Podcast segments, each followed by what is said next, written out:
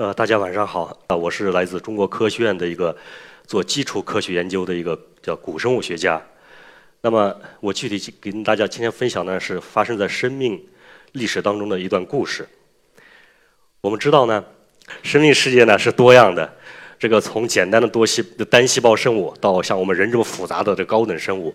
这个这种多样性不仅不仅体现在很多很多不同的物种之间，实际上呢也体现在比如说这个生命不同同一个物种的个体之间。像这个图上特朗普，大家知道是一个另类的政治政治人物，大家非常不喜欢他。当然，至少有一些人不喜欢他。但是呢，这正彰显了这个生命世界的一个特点，就是多样性。大家一定要容忍这种多样性。呃，生命世界另外一个特点呢，实际上我们叫叫共祖性。简单的说呢，我们所有生活在今天地球上的各种各样的属于百万级的生物，都可以追寻它的祖先到大概四十亿年前。从那时候呢，生命之树开始分呃这个分叉出现，然后呢，形成我们今天这个纷繁复杂的一个世界。所以从包括我们人在内的现代生物，乃至这个我们我自己研究这个恐龙，比如说已经灭绝的生物，甚至这个西瓜、美丽的鲜花。都跟我们有共同的一个祖先。呃，那么说到恐龙呢，大家可能很感兴趣，也有也有有很多很多的问题。确实，在恐龙当中呢，有很多问题是很值得这个研究。比如说，恐龙为什么长这么大？另外呢，比如说，呃，我经常碰到的问题就是说，恐龙为什么会灭绝，或者它怎么灭绝的？这些问题呢，确实是恐龙研究当中呢。公众非常感兴趣、感兴趣的问题，实际上也是科学家感兴趣的问题。但是大家可能知道的少一点的呢，实际上在恐龙演化过程当中，还有一个非常非常重要的事件，就是鸟类起源。简单的说呢，就是恐龙的一只慢慢慢慢变成了鸟类。如果没有这个演化事件，大家可以想象我们今天的这个这个地球将是将是不同的样子。那么鸟类起源的研究呢，始于一百五十年前。呃，应该说它的整个研究历史是跌宕起伏，这个有时候争论的非常非常激烈，超出了这个科学的范畴。举个例子说，包括我本人就被多次被批判过，啊，不光是说学术观点，甚至有人这个从这个呃这个人身上 来批判我，觉得我有点疯狂。那么为什么会有这种现象？就说一个科学研究的问题为什么会争论这么激烈？那么巨大的恐龙为什么怎么样变成了鸟类？这就是我今天要跟大家分享的。恐龙变成鸟类是是一个就演化理论的这个一部分。说到这个达尔文的演化理论或者进化论，大家都知道是个伟大的理论，但是呢，依然有很多的人并不认可它。呃，其中有一个理由就是说，如果是演化是真实的，那么我们为什么看不见过度的物种？实际上呢，这个问题呢，我们可以拿这个简单的这个生命之树来解释。比如说，我们可以看见这个最上面。有绿绿色的一些小叶子，这就代表跟我们今天人类生活在同一时期的各种各样的生物。那么这个叶子下面呢，是这种黄色的小叶子，很多很多。大家可以看见这时间标识，从大概四十亿年前一直到今年二零一八年。我们如果想发现过渡的物种，那么这些物种一定存在这个黄色的区域，而这个区域我们今天已经看不见了。所以这是你很难看见。过渡物种的原因之一，当然原因之二呢，实际上即便是在这个黄色叶子这个区域当中呢，这个过渡的物种呢也是其中的一小部分，比如说接近树干或者树枝的那些小叶子，所以呢累积效应，我们很难很难发现这种过渡的物种。尽管如此呢，呃，科学家们还是还是通过他们的努力，在化石记录当中呢发现了一些很重要的过渡物种，比如说发现于德国的始祖鸟就是这样的一个过渡物种。大家可以看见这个始祖鸟的模样。它呢，嘴巴里长着尖尖的牙齿，啊，手上的爪子很尖锐，啊，长了一个长长的骨质尾巴，这个特点可是跟爬行动物是很像的。另一方面呢，它身体身体上长的羽毛又跟鸟类比较像，所以这两个特征绑到一起呢，让它形成了一个非常完美的这样一个过渡物种的形态。这个始祖鸟的发现，在很大程度上促使了达尔文的这个好友叫赫胥黎，在这个1868年的时候呢，提出了一种理论，叫做鸟类可能是来自恐龙的。那么他为什么这么说呢？很简单。如果你对比这个始祖鸟和当时发现的一种小型恐龙，叫做肉食性的恐龙，叫做恐爪龙，你会发现它们是非常非常相似的。一个显而易见的相似性就是，这两种动物都是两足行走，两条腿走路。我们知道，在现在的自然界，这个两条腿走路的动物还是比较少的。那么，科学家来恢复生命之树，或者具体来说呢，就是来发现这种不同物种这种祖先和后裔。看采用什么呢？就是通过这种相似性来复原的。这种相似性有的时候来自这种身体表面的相似，比如说你的骨骼、你的肌肉；有的时候呢是来自这个微观你看不见的东西，比如说 DNA。正是基于这种各种各样的存在于恐龙和鸟类之间的相似性，科学家现在相信恐龙变成了鸟类。其中有一个学者贡献非常非常大，他是来自耶鲁大学的一个叫做 John Ostrom 的一个教授。他的很重要的一个工作呢，就是研究一种叫做恐爪龙的肉食性恐龙，然后呢，把它和始祖鸟刚才讲的最早的鸟类进行对比。呃，比如说他发现这两种动物的手几乎是一模一样的。这些发现呢，让他相信恐龙变成了鸟类。那么呢，尽管如此，还是有很多的学者并不认可这样的一个观点。他们认为呢，这种相似性是表面的。我们知道，这个我们熟悉一些动物，比如说这个大海里游的这个鲸鱼或者海豚，还有这个鲨鱼，包括我们知道一些灭绝的动物，像鱼龙这些，包括我们我刚才讲我们讲的鸟类大家族当中，比如说企鹅也是生活在这个呃这个水里的。这些动物呢，实际上它们都有一个相似的地方，什么地方呢？它们都有这个鳍状的结构，这些鳍状结构都用来游泳的。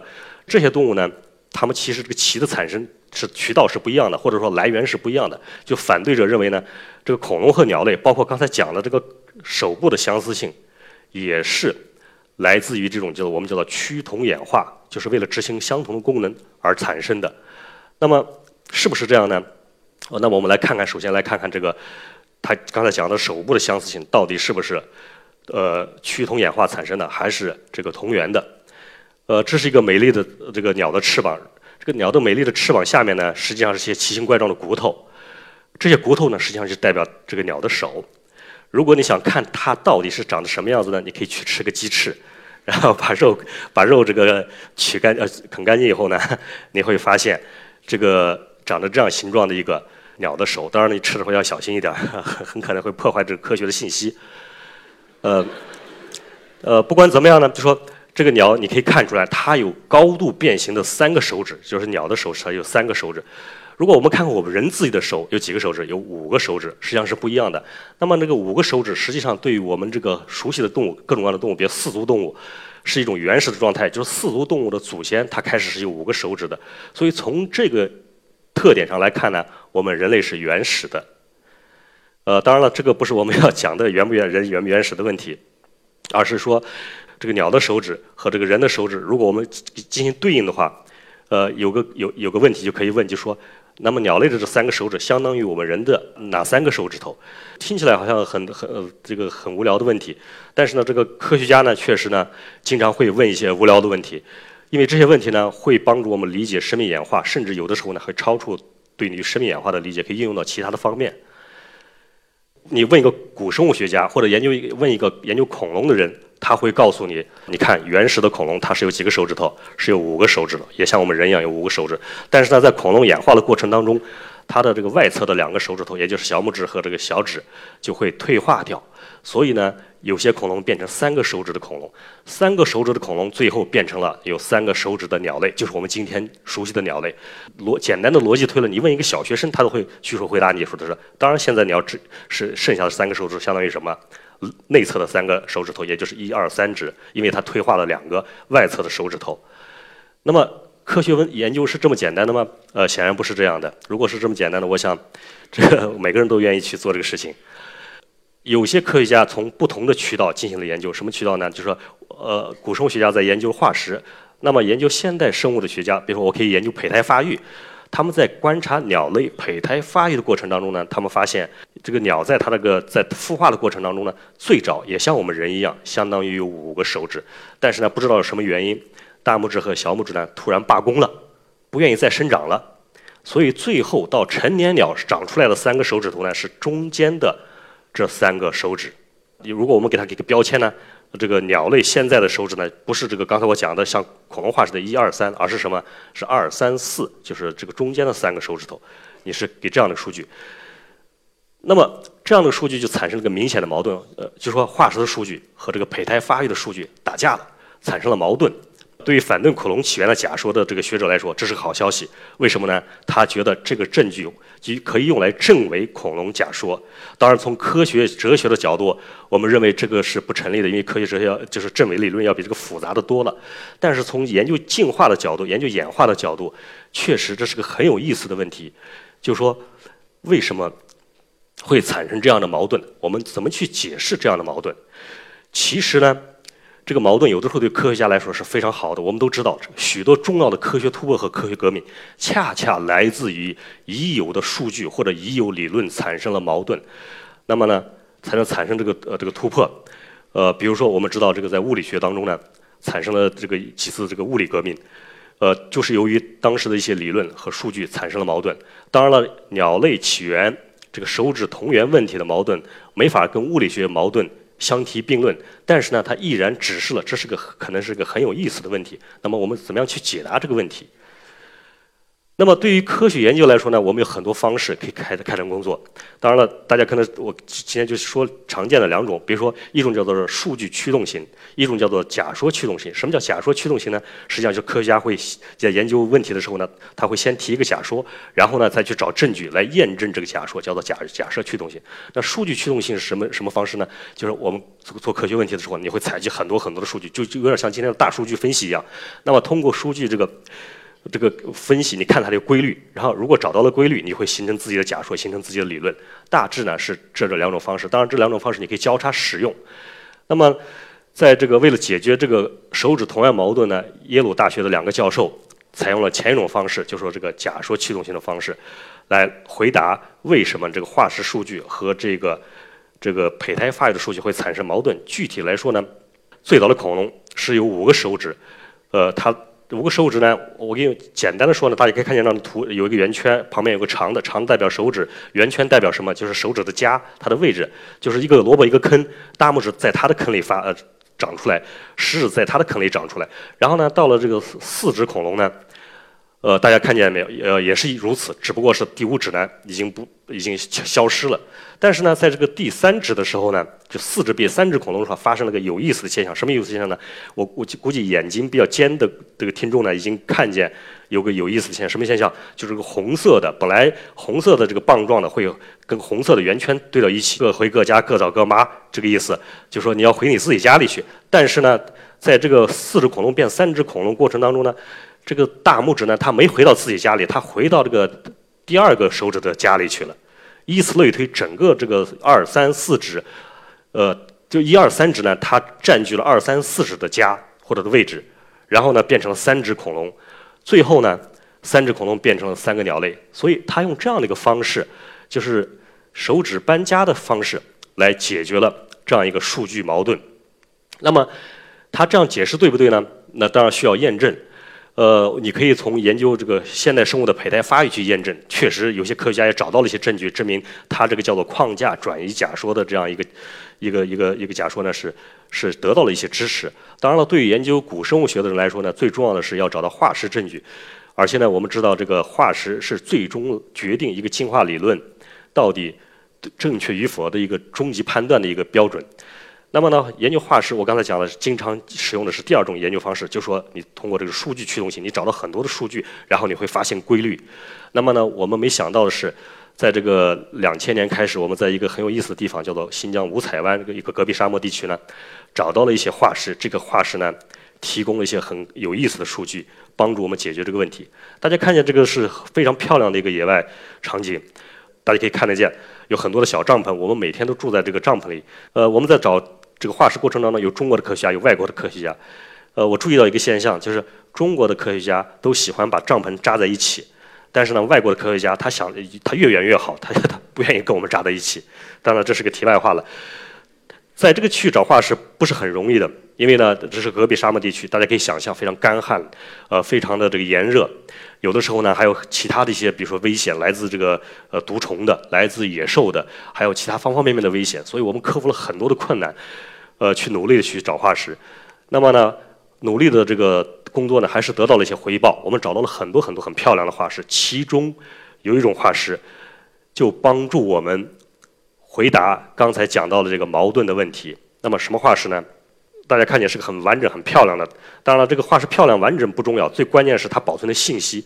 大家可以看见这个化石呢，保存了一个完整的手，它的手呢有一个地方跟原来我们所有见过的恐龙化石不一样，哪一点不一样呢？我刚才讲了，这个恐龙是把它的小拇指退化掉，剩下的这内侧的三个手指头，所以它一般都有个很大的大拇指。但是这个恐龙恰恰例外，它有一个这个这个很小的大拇指。那么这是什么样的一个发现呢？我们知道，在科学发发现当中呢，呃，我们可以大致可分成分成三类科学发现。如果用比较文学化的语言来形容的话，我把它第一种发现呢叫做这个锦上添花式的发现。啊，这种锦上添花式发现呢，一般是为主流科学假说呃添砖加瓦。那么第二类科学发现呢，叫做这个呃雪中送炭式的科学发现。一般这种科学发现呢，是为这种非主流假说。奠定基础的。当然了，第三种科学发现，我觉得最重要，就是叫我我们叫做翻天覆地式的科学发现。这种科学发现呢，把去过去的认知会彻底的这个改变。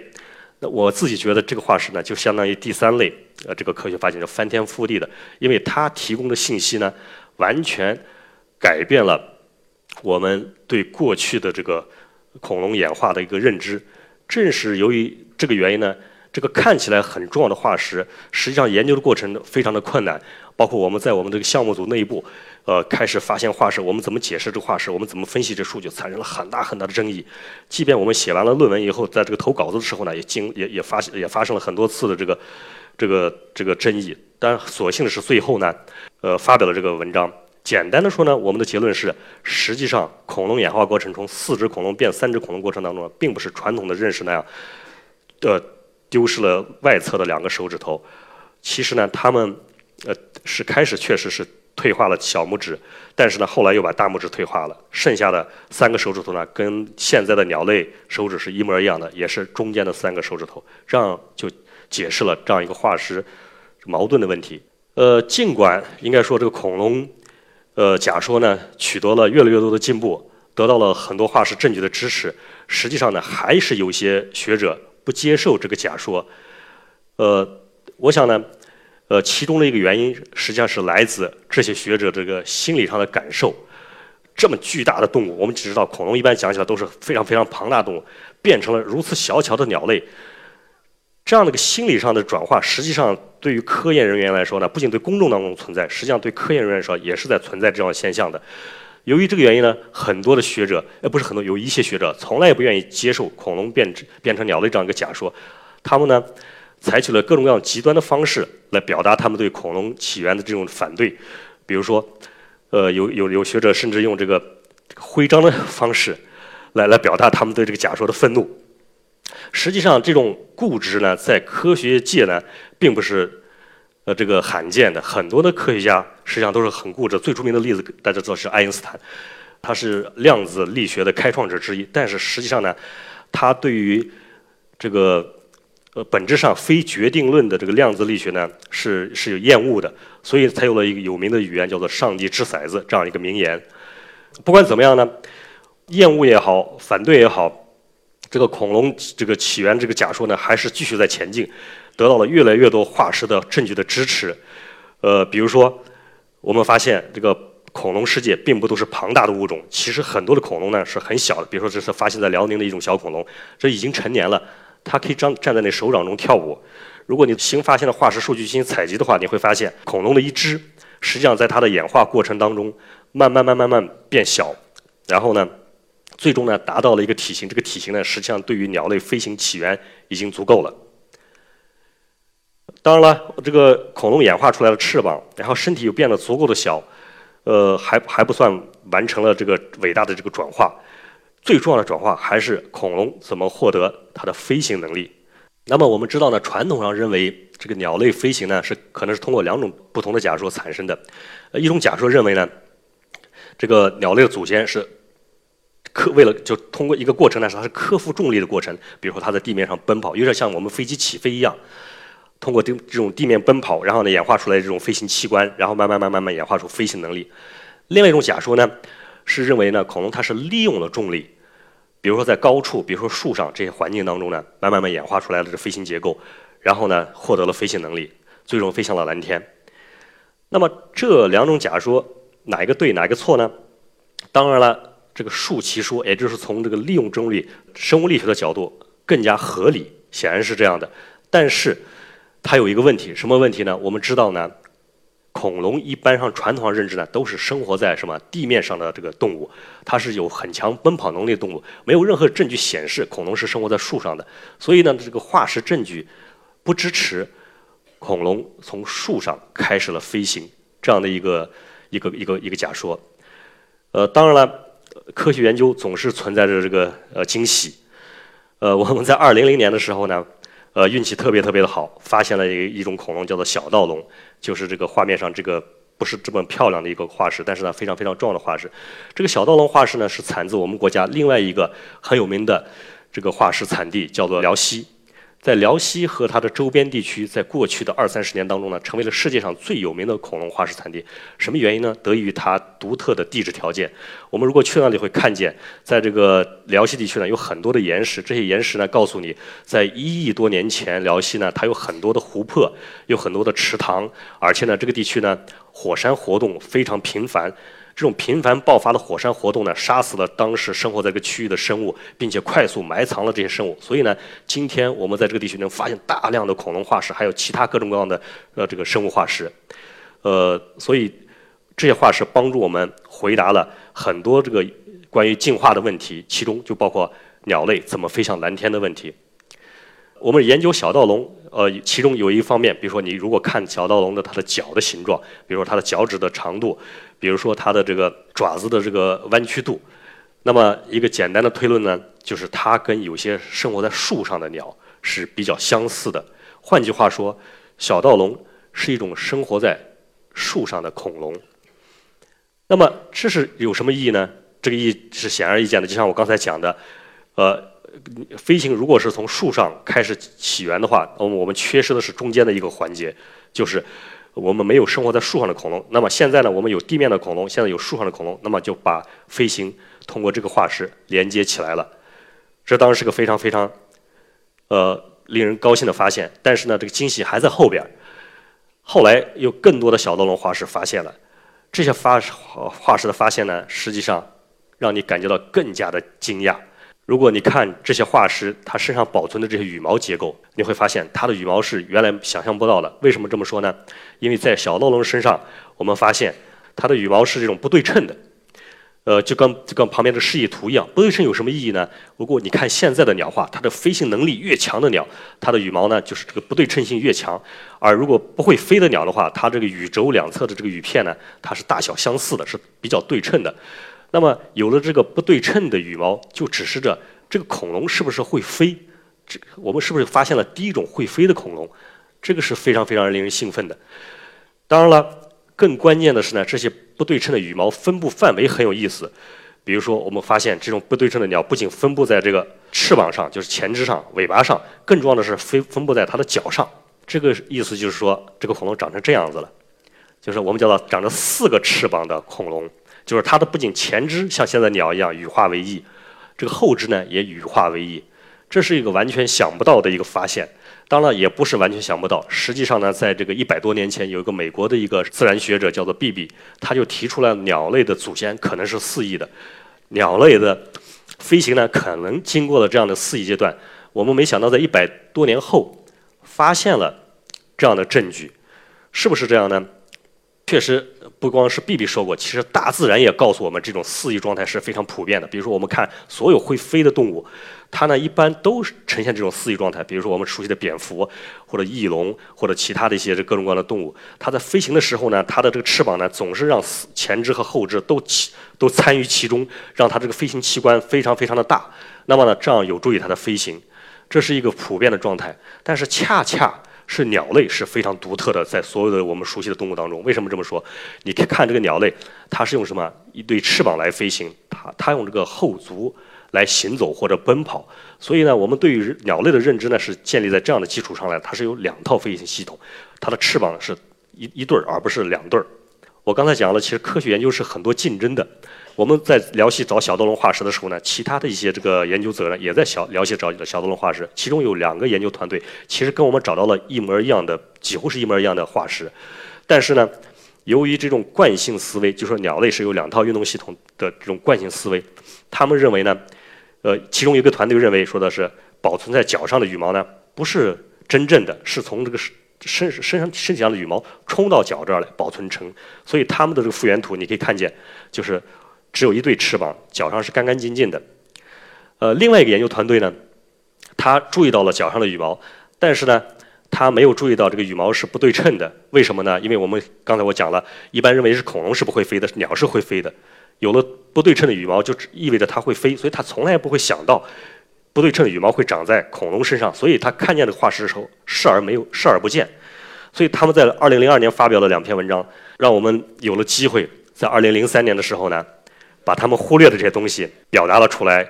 所以我们在二零零三发表了这篇文章以后呢，就提出了这样的飞行产生的过程，就是恐龙确实是开始在这个地面生存，但是呢，后来呢，它转移到了树上，然后呢，演化出来了四条四个翅膀，然后随着这个前面的翅膀越来越发达，它的后边的。这个脚上的翅膀呢，慢慢慢退化，最终变成了我们今天熟悉的鸟类，这样一个过程。实际上呢，这样一个研究过程，其实也告诉我们的另外一点什么意思呢？科学很多的科学发现，你事后讲看起来非常非常简单，但是呢，在事前的时候呢，呃，有的时候你是常常是视而不见的。这个东西在科学界是非常非常普遍的，因为所有的科学观察还有科学实验。它都是受你的理论思维的影响，所所有的观察都是受你的理论理论思维的指导的。换句话说，这个科学家实际上是是是有偏见的。正是这种偏见，呃，让你会丧失一些科学发现的这个机会。